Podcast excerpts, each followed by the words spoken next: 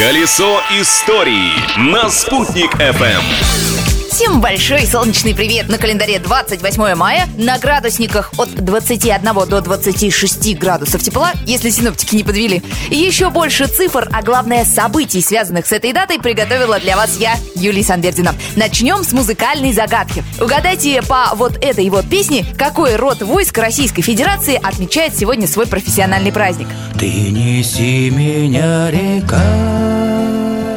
Ну что, догадались? 28 мая в России отмечается День пограничника. Так что песня из сериала «Граница. Таежный роман» как нельзя кстати. С праздником, товарищи погранцы!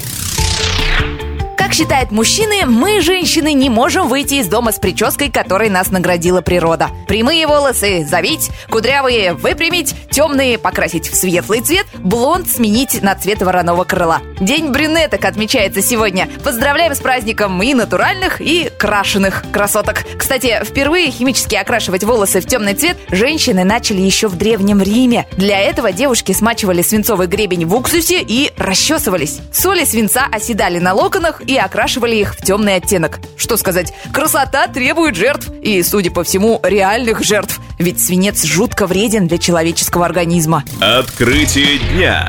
Открытие, которое последнее время многие желают закрыть обратно. 28 мая 1756 был придуман майонез. Вокруг этого продукта ходят легенды. Одни считают, что это импровизация повара из оккупированного вражеской армией города. Другие, что это главное блюдо пира по случаю взятия этого населенного пункта. Точно известно одно. Придуман майонез во французском городе Майон. Отсюда и название соуса.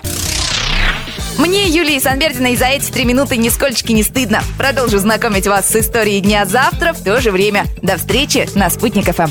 Колесо истории на «Спутник FM.